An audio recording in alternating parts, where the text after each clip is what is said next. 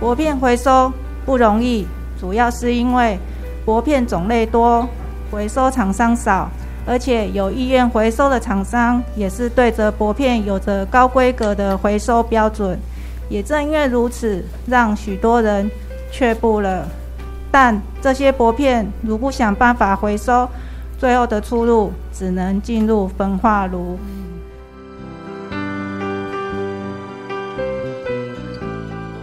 大家好，我是美兰。逢年过节或者是生日这一些特殊日子的时候，大家都会收送礼物，而这些包装精美的纸张或者是外盒，您都会怎么处理呢？尤其是在生活当中，我们常见的生鲜产品的塑胶盒，更是充斥在日常物品里。在新竹的环保回收，就有一项相当特别的回收分类。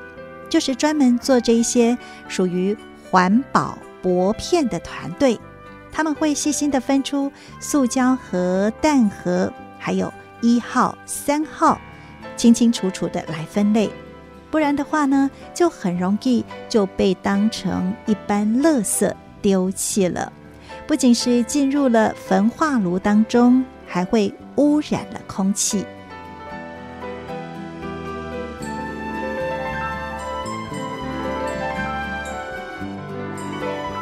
弟子叶希明上人赐予法号陈硕，大家可能很会好奇，为什么我们会特别选择做薄片的回收？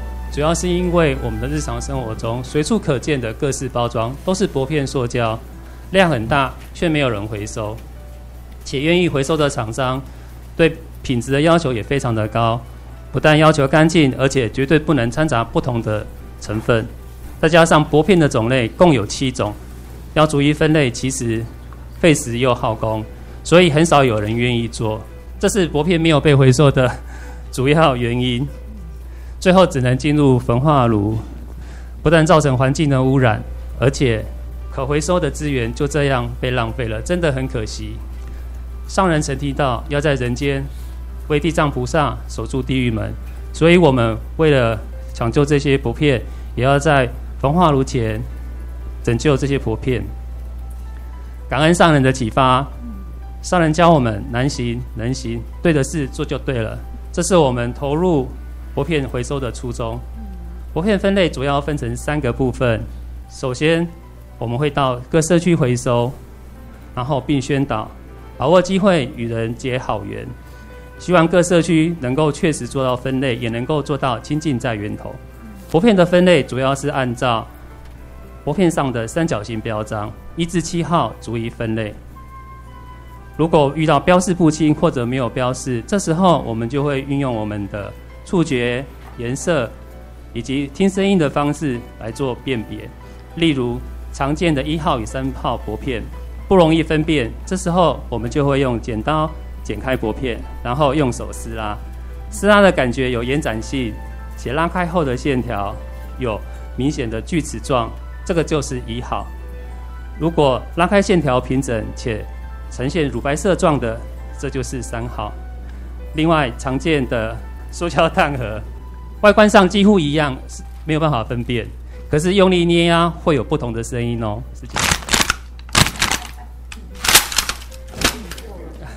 很明显的声音较暗沉的是一号，用力捏压不容易破裂。同样的。声音较清脆的是七号，用力捏压就很容易的碎裂。另外，还可以透过声音辨别的，也有我们日常生活中常见的塑胶汤匙与叉子，这些都是可以透过声音来做辨别。分类的过程，我们运用了眼睛的观察、耳朵的听声音以及手撕拉的感觉。专注的过程也是一种转识层次的学习。完成初步分类之后，接着我们会进行清洗与剪裁。清洗与剪裁主要是根据一号与三号的薄片。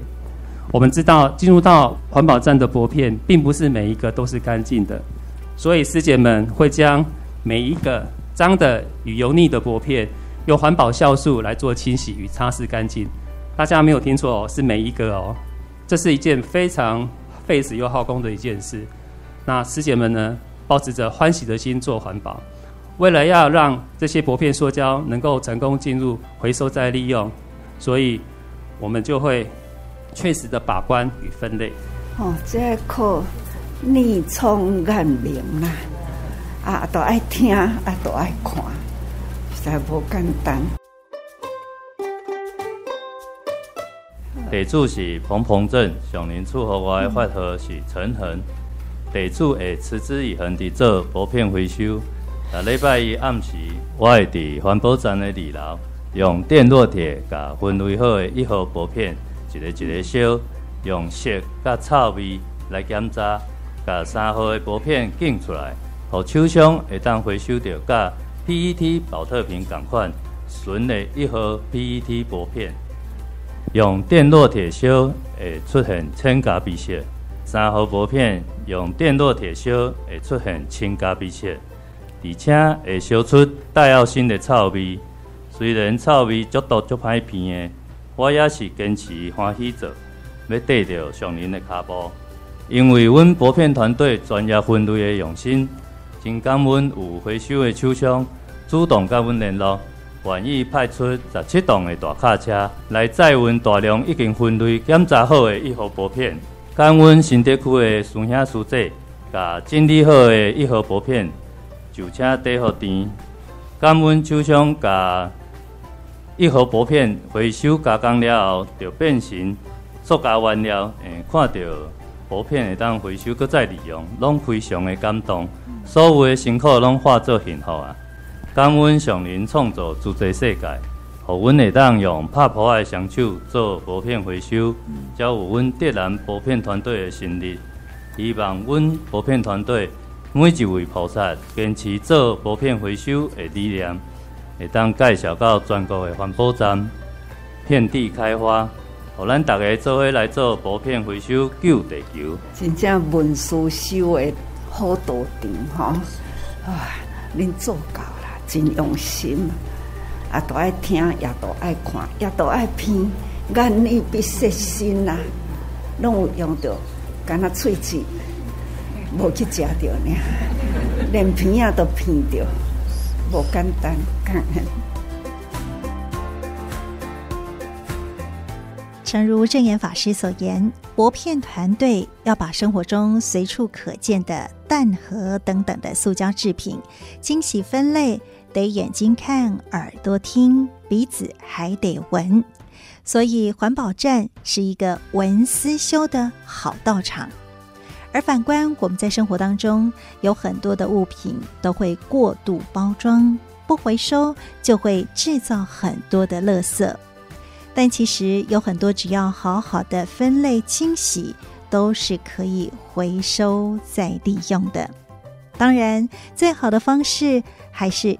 清净在源头，不用少用，回收再利用。证严法师的幸福心法，就让我们在新的一年许下愿望，少欲知足，留给我们的孩子一个干净的地球。我是美兰，我们下次再会，拜拜。留给我们的孩子一个干净。就留给我们的孩子一条清澈的